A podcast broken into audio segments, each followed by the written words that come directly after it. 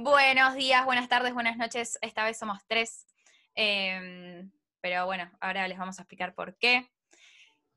Estamos hoy para hablar de la salud mental. Este es el primer episodio de salud mental con Easy, porque básicamente nos pareció, nos pareció que era el momento de introducir a este fantástico espacio que tenemos, la salud mental, para sacar ciertas, para dar información y sacar ciertos prejuicios, ¿no, José? Bueno, exactamente. Ahora vamos a dejar que nuestra invitada de honor, que la vamos a tener bastante, eso ya se van a ir dando cuenta, se presente ella sola, como hacemos con todas nuestras invitadas.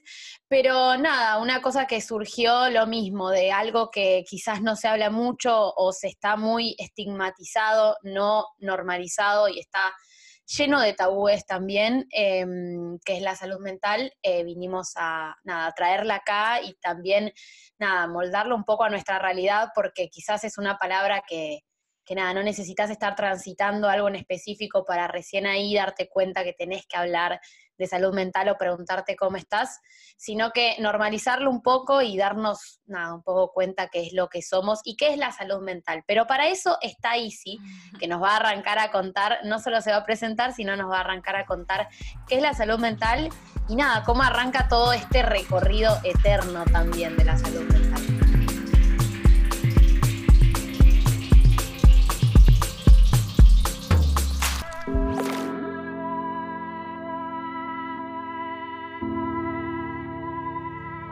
Primero agradecerle a las dos por el espacio.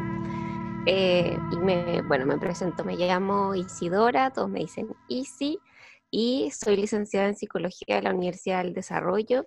Estoy al otro lado de la cordillera, pero hoy nos une una causa importante que es derribar un poco eh, los estigmas, lo que actualmente se habla de la salud mental y la importancia que está tomando cada vez más, sobre todo por el tema de contingencia nacional, el COVID-19. Me gustaría partir por qué es la salud mental, porque se habla mucho, pero no se concreta bien cómo qué es, eh, cómo la cuido, eh, cómo se ve afectada y eh, finalmente la salud mental es el bienestar como de manera súper integral. es tanto el bienestar emocional, o sea, cómo están mis sentimientos, mis emociones, eh, si me puedo conectar con ellas, no me puedo conectar con ellas, qué pasa, eh, el bienestar psicológico, al final estoy estresada o estresado, sí o no, y también el bienestar social, cómo, me estoy llevando con mis relaciones interpersonales, amigos, pareja, eh, mi familia. Finalmente, todos tienen realidades súper diferentes y eso también afecta de múltiples maneras y, sin lugar a dudas ahora eh, con el encierro ha sido mucho más difícil eh, poder estar conectado con nuestros seres queridos. Sí nos ha beneficiado un montón esto de Zoom y, todo lo que es eh, las conexiones, pero desde mi punto de vista no es lo mismo. No sé qué opinan ustedes respecto a eso. Yo creo que, mm, que siento que ahora, bueno, es lo que veníamos hablando, ¿no? Que la pandemia intensificó todo un poco el tema del cuidado personal, también más mental, digamos, que otra cosa, y como que se amplió el tema de qué es lo que significa el bienestar de una persona en general.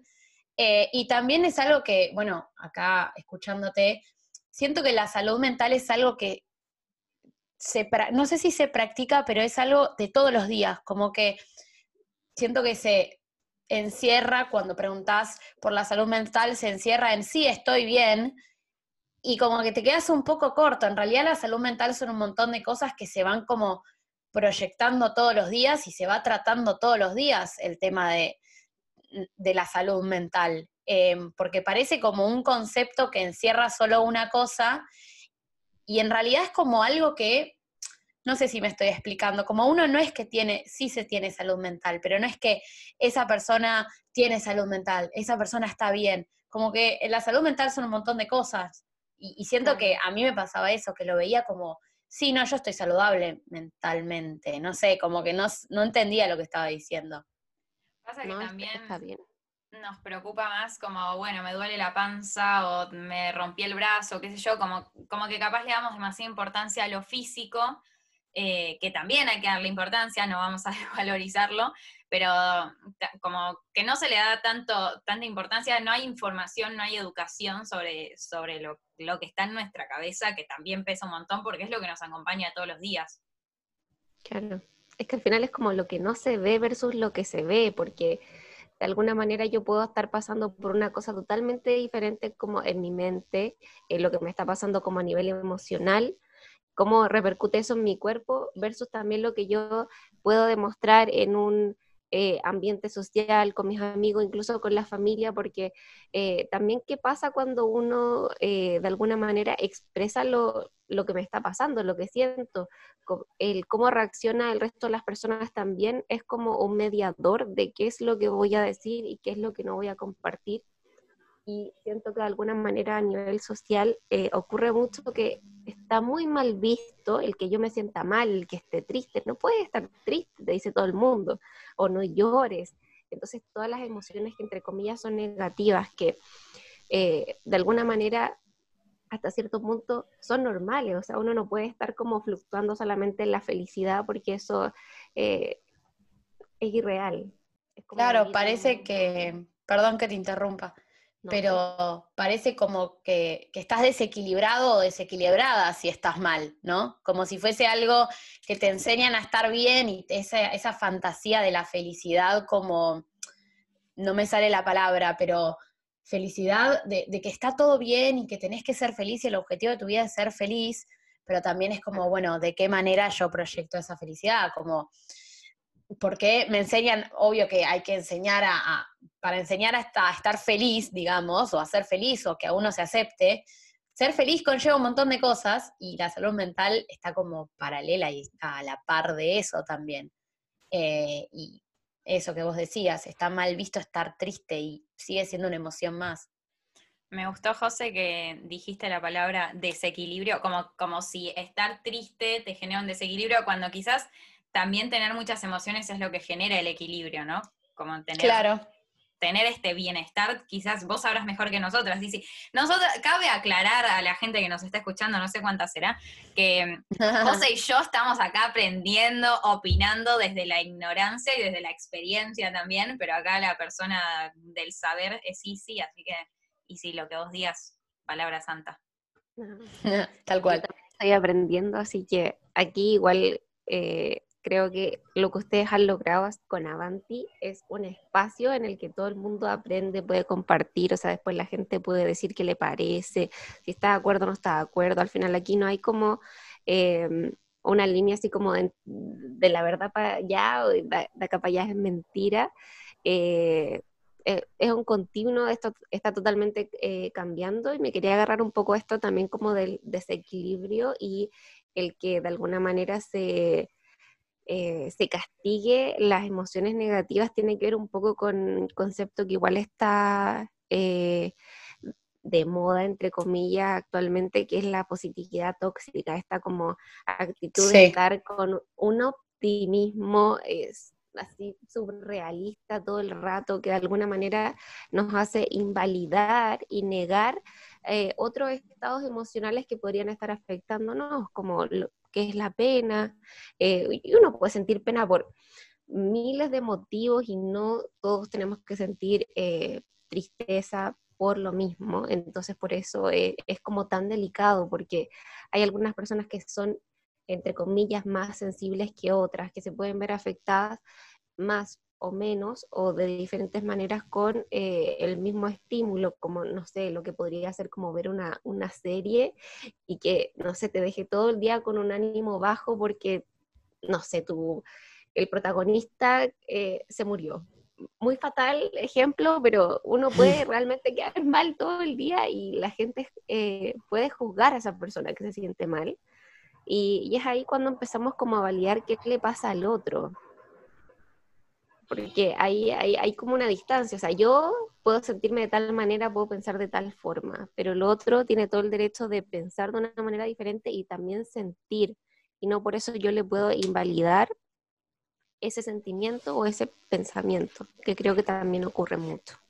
Claro, también ocurre mucho esto de, como vos decís, de invalidar Eh, y no solo diciendo como, no, no estés triste, el típico, no estés triste, gracias, no lo había tomado en cuenta, sino que también el, no, ¿por qué estás triste? No, eh, ¿cómo que estás eh, así? O, o no notarlo, o quizás muchas veces que, no sé, siento que pasa mucho entre padres, madres e hijes de que quizás no quieren reconocer que su hija está pasando quizás por un, momento de ansiedad o algo, como se ageniza mucho el problema y se lo encierran como si fuese una patología, el hecho de, de estar mal o esto de una salud mental desequilibrada. Y quizás esto pasa en mm, todas las casas, pero no, no se acepta o no, como no se habla de eso, parece que quizás no existe, no hay que hablar de salud mental o no hay que preguntarse cómo uno está y cuando alguien está triste, está triste es como, no, esta persona no, le pasa algo malo, no se puede.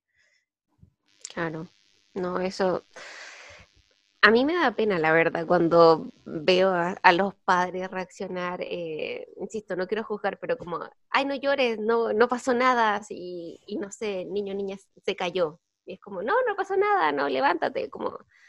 Y al final ahí es con, cuando empezamos como a enseñar a esto como de, niega, niega, niega total, evita que, que te, hiciste daño. Y, claro. Y, y ahí eh, finalmente yo me cuestiono como como el porqué así de trasfondo y creo que es porque de alguna manera nadie nos ha enseñado a regularnos nosotros mismos. Entonces es más difícil regular a un otro, como eh, cómo le ayudo a, a esta persona a que, a que, se sienta mejor si a mí me cuesta hacerlo. Es como un poco mm. por ahí. Quizás también está la cuestión de que supongo que lo vamos a ir hablando a lo largo de los episodios, esto de cómo acompañar a la persona que tiene tal cosa que afecta a su salud mental. Y mm, antes que, o sea, creo que lo que vamos a sacar de este episodio, la conclusión va a ser esta, ¿no? Como dejar a la persona que sienta, que es lo mismo que venimos diciendo desde que empezó este podcast, que como dejar a la otra persona que sienta lo que necesite sentir o lo que puede sentir. Eh, y dejarla y no juzgarla por lo que está sintiendo. Como la mejor forma de acompañar, de ser la persona que está al lado, es justamente acompañando. No tenés que hacer nada más que estar al lado, escuchar o no escuchar. O sea, darle a la persona la oportunidad de que elija cómo quieres que, cómo quiere que la acompañes. Se me chifoteó el verbo. Sí, no, aceptar y, y quizás también, porque en algunos casos, no digo en todos, puede ser también necesario ese proceso de, eh, para la otra persona, de también, siento que a veces es difícil aceptar que uno está pasando por algún tipo de situación hasta que te das cuenta y lo afirmás, eh, entonces es mucho más difícil manifestarse para afuera, pero como no invalidarlo y también pensar que puede formar parte de un proceso que a esa persona le haga no solo crecer o tampoco tiene que ser o, pero digo, Qué, importante, qué, importante que es, al revés, fijarse más en estas cosas, no digo que no fijarse en la felicidad, pero cómo, cómo está, bueno, nuevamente usando el desequilibrio, desequilibrado este tema de pensar en la felicidad y en la tristeza, que parecen encima como si fuesen dos polos opuestos, como el bien y el mal, ¿o no? Lo veo también así. Sí, no, eh, yo también eh, lo veo así en, cómo reacciona la gente, esto como de polarizar al final las mm. emociones y los sentimientos. Em, y ocurre esto, que al final como que se deja de lado la salud mental porque se, se polariza. Es como, me siento bien y, y, como trato de mantenerme en eso y de alguna manera evito o dejo de lado como las partes quizás eh, eh, más débiles o las que me veo más eh, expuesto o expuesta, pero retomando un poco esto del concepto de la salud mental, eh, toma mucha importancia porque nos afecta en cómo pensamos, en cómo sentimos y también cómo actuamos.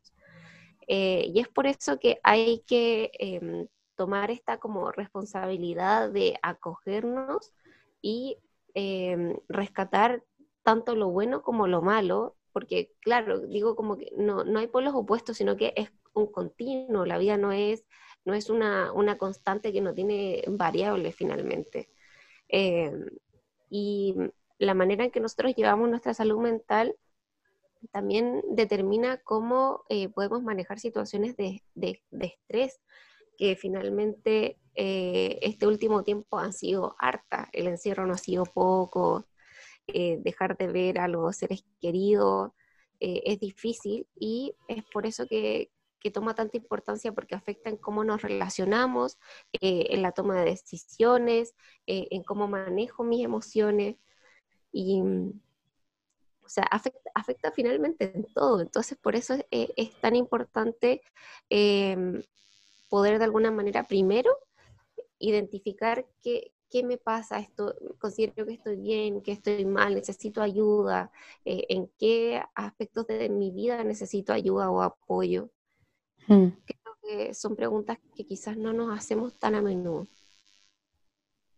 Claro, siento que está bueno.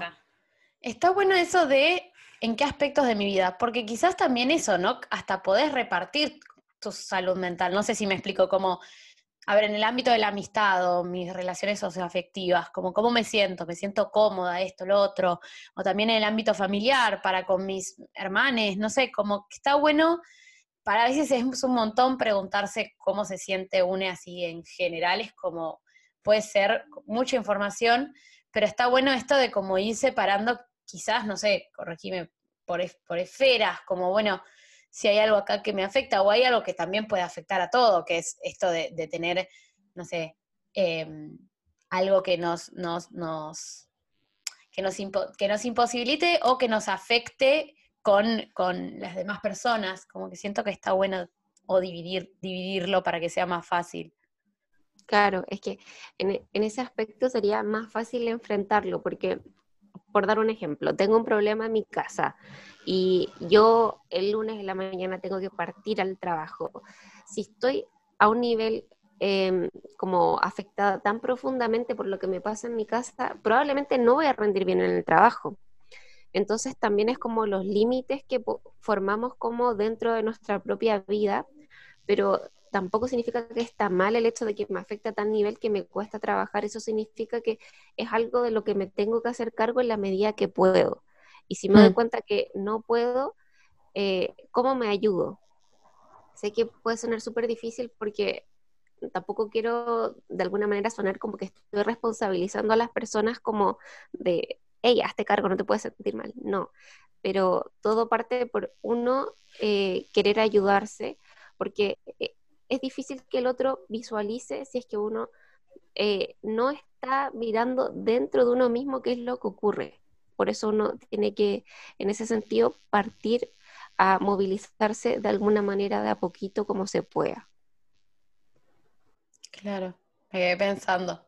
No, me quedé pensando también en esto de, a veces uno puede sentirse bastante sole cuando tiene que hacerse estas preguntas y quizás como hablar con alguien o, o que alguien te ayude a preguntarte también puede estar bueno. Por eso toda esta cuestión de cómo hago yo para acompañar a alguien que, no sé, se esté haciendo algún tipo de pregunta o esté atravesando algo que afecta a su salud mental. Obviamente sabiendo tus límites, ¿no? Porque ah, si no sos una persona profesional, no vas a tener ninguna herramienta 100% útil más que el acompañar y aceptar que quizás la otra persona esté pasando por algo eh, que le está afectando.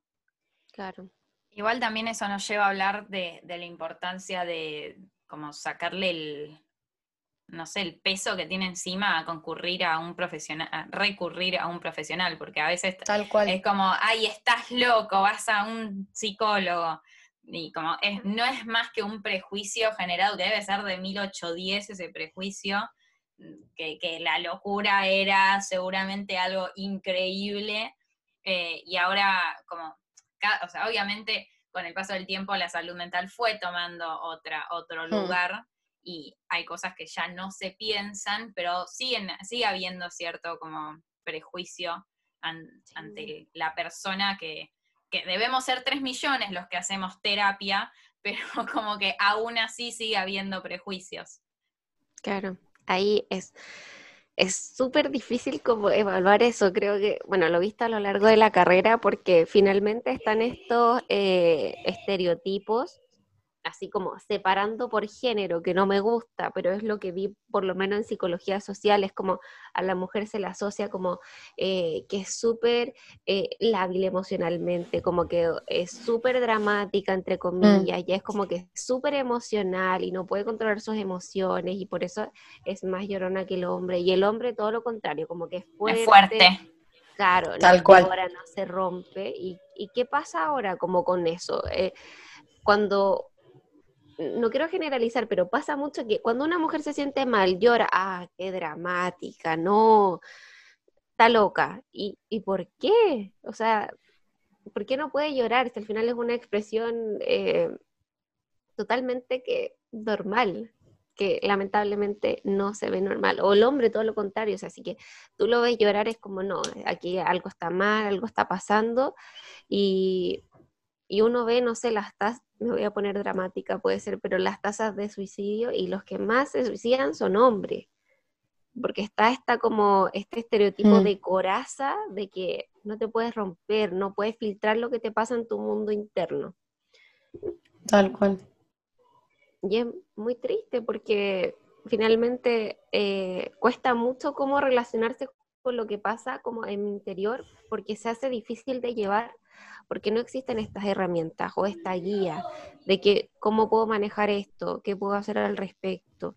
Y, y si se nos vienen más capítulos con más información, quizás con más guía, pero, pero claro, al final quizás este tema puede ser un poco incómodo para algunos que lo escuchen porque mm. también hay algo movilizándose aquí adentro o aquí en mi mente, como mm, esto me hace ruido, quizás en, en, algún momento escuchándolo me dé pena, me moleste, pero mm. ahí es cuando uno tiene que darle una vuelta como eh, solo, sola, pensando como, ya, ¿qué me pasó con esto? Como, eh, ¿a qué me hizo ir? Como, ¿a qué me llevó? ¿Qué pensé? Y ahí es cuando uno puede sacar más conclusiones de cómo uno se va sintiendo. Entonces, de este, mm, de qué puedo hacer yo para cuidar o ayudar o modificar a mi salud mental, estamos concluyendo en ese sentido que primero es hacerme algunas preguntas a mí misma, eh, como, bueno, me está pasando esto, en por qué, por qué creo que me puede estar pasando esto, en qué ámbito me está pasando esto. Después también esto que hablamos de quizás sí tener, si tenemos la posibilidad de recurrir a un profesional. Em, después de esto, obviamente, si estás escuchando este episodio y te generó esto que acaba de comentar Isi, cierta incomodidad o ciertas dudas, te pusiste a pensar, si algo no te convence, quizás es porque hay algo dentro tuyo que necesite todo lo que acabo de decir, los puntos uno y dos mencionados recién. Y no sé si algo más que pueda ayudar a nuestra salud mental. Sí, eh, bueno, esto de las preguntas, yo también ahí tenía notas algunas que es como, ¿qué cambios están a mi alcance? Aquí pasa mucho que cuesta poner límites como, ¿qué es lo que puedo hacer yo? ¿Cuáles son mis acciones? ¿Cuáles son mis pensamientos? ¿Cuáles son mis emociones? Es lo que está en mi poder. Y lo que pasa con el resto está fuera de mí. Entonces, la pregunta es, ¿qué cambio puedo hacer que está a mi alcance? Eh, y en qué cosas siento que sí puedo pedir eh, cooperación o puedo pedir ayuda, familia, amigos, pareja, etcétera. Eh, en qué cosas siento que realmente necesito apoyo. No mm. sé, dividir las tareas de la casa y que me agobian mucho, que totalmente normal. Ahí sí es que uno puede pedir ayuda al otro, como también las cosas internas, pero es como cuestionarse un poco eh, estas cosas de de los cambios eh, propios y cambios que uno le puede pedir al resto.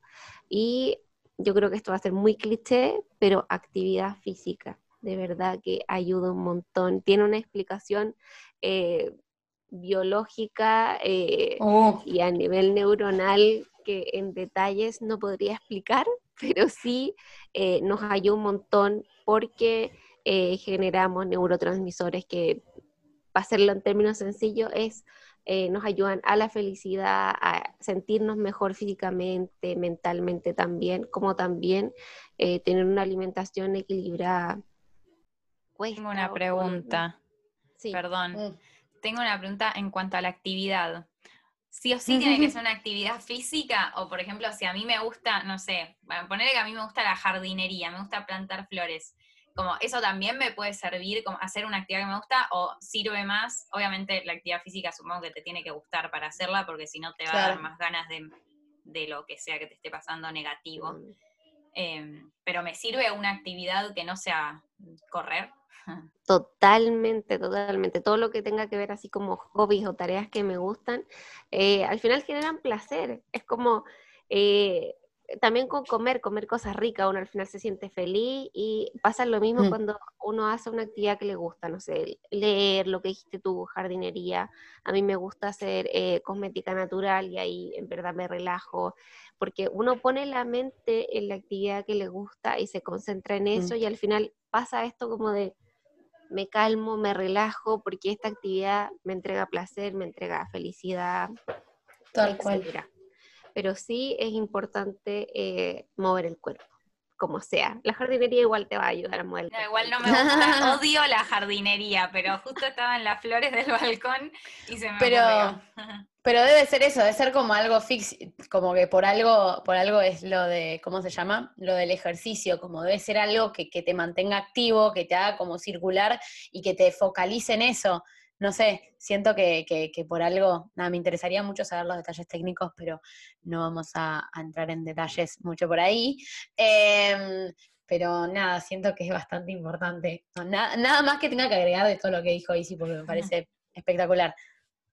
sería genial eh, poder conversar con una nutricionista. Eh, también para la, vamos a conseguir. Vamos, ya vamos. Un poco ese contraste, porque claro, al final la actividad física sirve porque de partida, ya si uno consume alimento, ahí ya no me voy a meter mm. en detalles técnicos que no, que no manejo, pero si consume alimento, uno se queda con esa energía que mm. necesita gastar, porque si no, uno se empieza a sentir más cansado, como uno se agota más rápido, y cuando uno ya está, está cansado, no hace actividad física, se, pone, se empieza a poner irritable, y pasan estos cambios como de, de humor, que uno al principio como que lo, los puede pasar por alto, pero mm. sí son indicadores de que algo está pasando, algo no está funcionando bien, y es porque eh, bueno, nuestro cerebro es maravilloso, ocurren una cantidad de, de interacciones neuronales fantásticas eh, que de alguna manera ayudan a regular todo lo que es mente-cuerpo. Al final no somos como entes separados, como que está todo, unido. Entonces cuando tu cuerpo se siente bien, uno se siente saludable físicamente, también ayuda a que tu mente se sienta sana.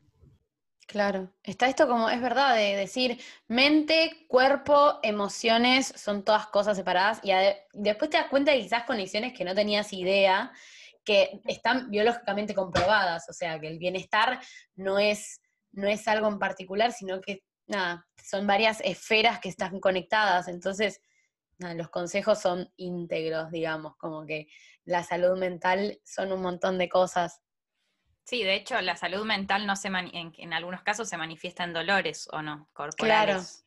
Claro. No sé, digo. Sí, eh, somatizar, sí, Me pasa todo el tiempo. Todo el tiempo, somatizar es mi segundo nombre. Cuando me estreso, tengo migrañas. No, es que eso también el cuerpo te habla en ese sentido. O, sea, eh, se expresa. Entonces también es como, bueno, ver un poco eso. Eh, que es muy loco porque a cada uno le, pasan cosas distintas con emociones, con, con, cualquier cosa y lo peor que puedes hacer es no escucharlo. Como que siento que hasta, no sé, diciéndolo en voz alta quizás o contándoselo a alguien, es como cuando más, también te sos sincera a vos misma, como lo, lo es difícil, creo que no es algo que de un día para el otro, bueno, a partir de ahora me va a decir todo lo que me pasa, pero siento que es un ejercicio muy importante porque al fin y al cabo como lo sacás y después lo podés transformar y le sumás la actividad física y ya está, va por buen camino. Pero es complicado también por esto de, del hecho de que no se naturaliza, no se habla, se lo estigmatiza y se lo separa todas las partes del cuerpo, no sé. A mí me había quedado una idea dando vueltas y era un poco comentar qué es lo que se puede observar cuando nuestra salud mental puede estarse viendo afectada por eh, X motivo y son notar cambios en la alimentación o en los horarios de sueño. eh, ¿cómo veo cambios en la alimentación? De repente, no sé, me dan unas ganas de mandarme una barra de chocolate completa y ya es algo como constante. O todo lo contrario, como que ya no me dan ganas de comer o me empieza a dar asco eh, la comida. Son eh, cosas a las que uno le tiene que poner ahí ojo de que algo está mm. pasando. Claro, si me pasa un día y estoy enferma de, de la guata, no pasa nada. Pero si es algo que ya es constante, hay que ahí poner ojo eh, y yo siempre recomiendo acudir a un profesional, eh, sobre todo cuando uno está no está mal estar perdido o perdida, no está mal, no es algo negativo, uno realmente no maneja eh, la información de, la vida, es como yo voy a necesitar ayuda si es que necesito, no sé, algo en materia ingenieril, etcétera, etcétera. O aquí leyes, por ejemplo, eh, cosas en las que uno necesita ayuda si es que no eh, se maneja información. Y con respecto al sueño, yo, por ejemplo, tengo insomnio de mantención. Entonces, ¿qué me pasa? Que me puedo quedar dormida, pero durante la noche me despierto varias veces y siento que no descanso. Ya, mm. eso ya es nuestro cuerpo hablándonos, algo está pasando, no estoy descansando y el descansar, el dormir bien es uno de los pilares de la salud mental. Uno realmente necesita dormir, necesita descansar. Tampoco hay que irse en los extremos. Dormir cuatro horas no está bien, eh, si es que uno lo hace constantemente, una noche no pasa nada, si es que el otro día uno tiene examen y no puede más de la angustia, eh, pero claramente uno no va a estar durmiendo cuatro horas por un mes porque eh, finalmente el cuerpo no, no, alcanza a descansar, la mente tampoco, porque uno está ahí todo el día pensando. Y lo mismo el otro extremo, dormir, no sé, nueve, diez horas constantemente tampoco está bien. Hay que ahí encontrar un equilibrio, lo que dicen los doctores son ocho horas idealmente, siete tampoco, seis, no el fin del mundo, pero sí ponerle ojo al sueño, es importante descansar. Y ahí yo arrancaba también a esto de eh, cuánto me está costando hacer mis cosas. Es mm. una pregunta que eh, quizás a veces ni siquiera se nos ocurre, pero em, no sé, el, ya se me hace demasiado terrible hacer mi cama y no considero que me cuesta hacer la cama y estoy todo el día acostada o acostado en la cama y no puedo, no sé, estar en mis clases online o ir a trabajar. Ya ahí es cuestionarse como cuánto eh, me está de alguna manera dificultando hacer mis cosas que solía hacer, mi rutina, levantarme, tomar desayuno, eh, etcétera. Ahí también es donde uno tiene que poner ojo.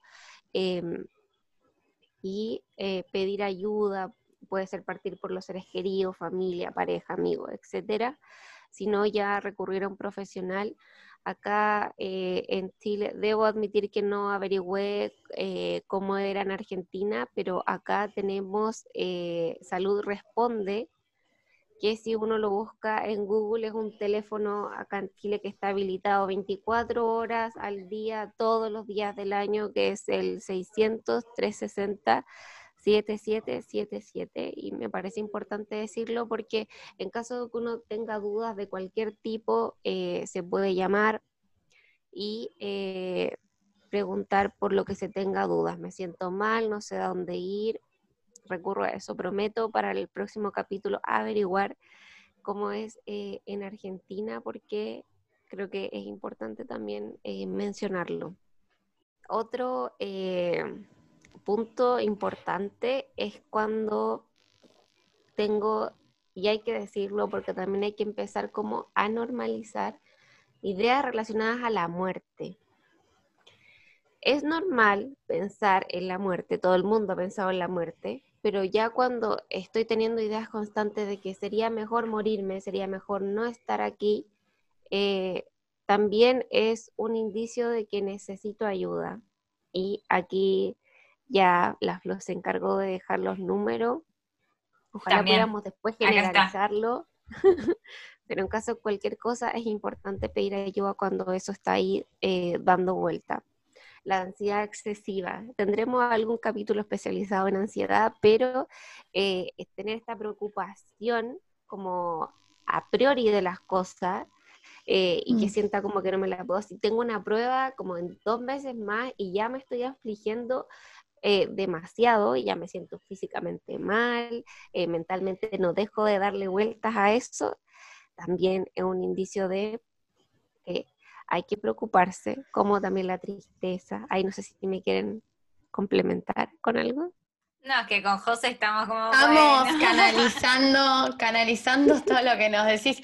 Ambas igual estamos en, eh, por suerte, creo que es, es, es bueno. Eh, yo arranqué terapia hace, acá contando un poquito, Easy, contándote. Eh, arranqué terapia hace unos meses y siento que, que nada, que todos si tenemos la posibilidad deberíamos de darnos la oportunidad de quizás como ir a... A mí me da mucho miedo arrancar terapia, pero miedo esto por, por, por ansiosa, por, por miedo de todo y arranqué.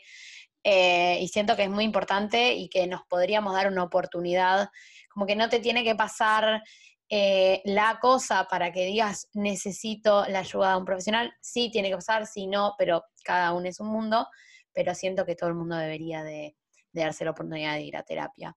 Eh, pero bueno, eso es otra Sí. cosa. A mí me parece. No, y- Perdón. Ay, Sí, perdón. es, es un paso re importante. A mí también me costó, como, como dice Jo.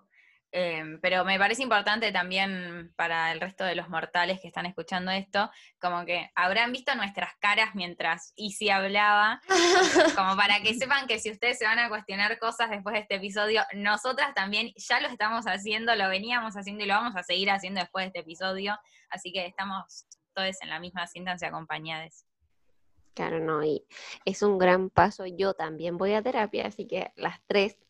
Eh, siento que de alguna manera llegar a eh, necesito ayuda. Ya es un gran paso, es tremendo empujoncito.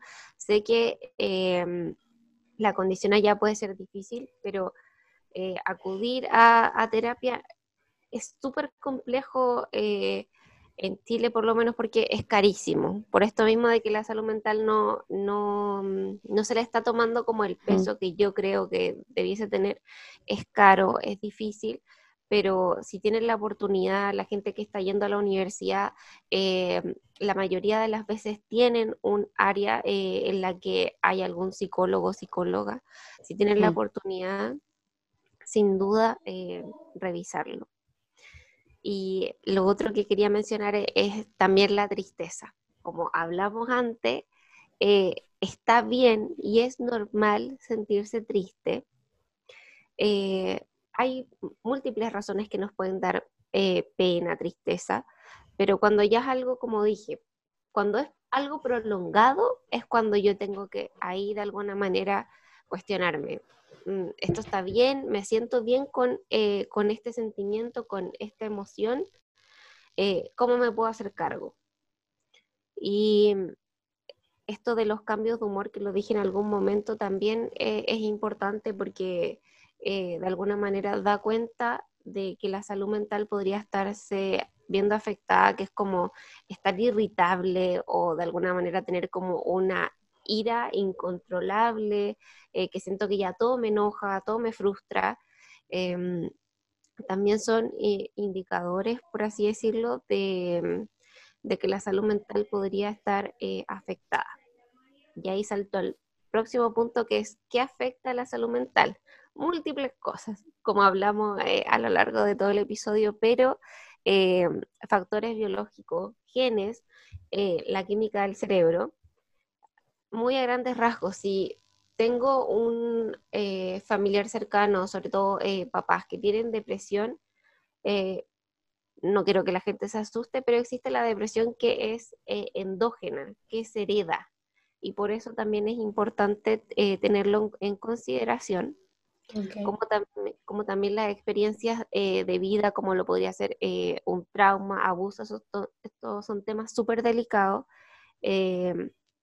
Si alguna persona que está escuchando esto se siente afectada, dejamos los contactos, pero también es algo que uno eh, necesita de alguna manera acoger, recoger y pedir ayuda, porque son situaciones eh, en las que se pone en, riesgo totalmente eh, la, la, salud, tema súper delicado. Eh, como dije, antecedentes familiares con eh, problemas de salud mental, el estilo de vida, lo dijimos, el ejercicio, la buena alimentación, ojo con el consumo de sustancias. Eh, aquí no, no, quiero sonar como mamá, pero sí afecta. Así que eh, todo en su justa medida, no abusar. Y también hablamos de, de lo que es delegar. Y acá un punto importante es la fatiga mental, el cansancio, como ya saber que no, no doy más. No sé si le ha pasado un periodo de prueba, es como que ya cerebro así es como va a explotar. Es difícil encontrar el momento de decir voy a explotar, eh, previniéndolo, digamos. Es, complicado, pero siento que a, veces, a veces puede pasar, con tal de que uno quizás se dé, se dé cuenta y se dé el espacio para darse cuenta de que está Siento que varias de esas preguntas eh, que estuvimos hablando, que Isi estuvo mencionando, están buenas también para darse cuenta si uno está cansado mentalmente. O, esto del hecho de que te cuesta, o, de estar más irascible, o de estar más también, esto como que te hablen y quizás estar más a la defensiva. Siento que también es algo eh, que nada, como para ponerse a pensar y sentarse un poco y decir, estoy yendo con una inercia que quizás no me está haciendo bien.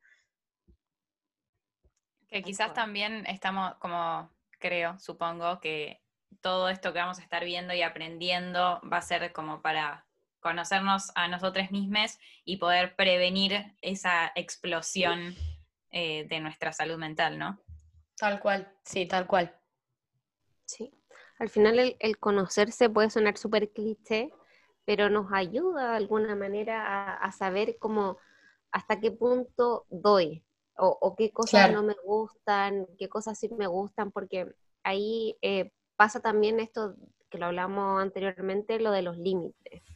Em, así que creo que es un tema súper importante eh, que la gente no se sobrecargue. Sé que la universidad, el colegio, el trabajo, eh, cualquier estilo de vida puede ser súper agobiante. Siento que a los estudiantes no maltratan, en realidad es mucha la pega pero darse respiros, eh, delegar y preocuparse como por esos, esos periodos de estrés de, eh, extremos, sobre todo periodo de pruebas o incluso eh, con las clases online, ya siento que es harto esfuerzo, darse estos recreos mentales sirve. Así como me voy a desconectar, apago el teléfono, veo una serie, hago jardinería, como dijo la flor. Perfecto. hago ejercicio, lo que sea que me dé un Escucho Avanti. Parar también, por supuesto. Eh, son recreos que uno necesita. Bien. Eh, bueno, cerrando un poco el espacio, yo quería agradecerles por la invitación y también pedirle a, a la audiencia que no me crucifique si dije algo mal, mi, mi cerebro está funcionando a mil por hora para poder entregar la información.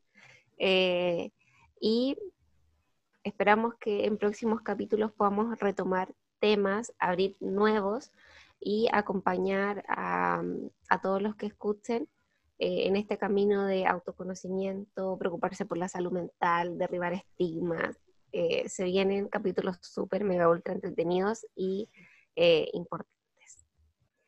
En nuestro link de la biografía hay un, si entran al link, hay una pestaña que dice testimonios, ahí nos pueden contar cualquier experiencia anónimo o no, eh, que quieran relacionada a la salud mental y podemos quizás a partir de eso también ir viendo qué temas les puede llegar a interesar eh, para tocarlos y que estemos todos satisfechos con esta actividad que estamos haciendo. Así que bueno, este ha sido el comienzo de Salud mental con Easy. Acá va a ir un hashtag. Salud mental Ay, va a ir un hashtag, me encantó. Sí, va a ir un hashtag. Em, y bueno, ¿eso es todo? Eso es todo, Easy. Muchas gracias por arrancar esto que le vamos a dar a un lindo, lindo recorrido.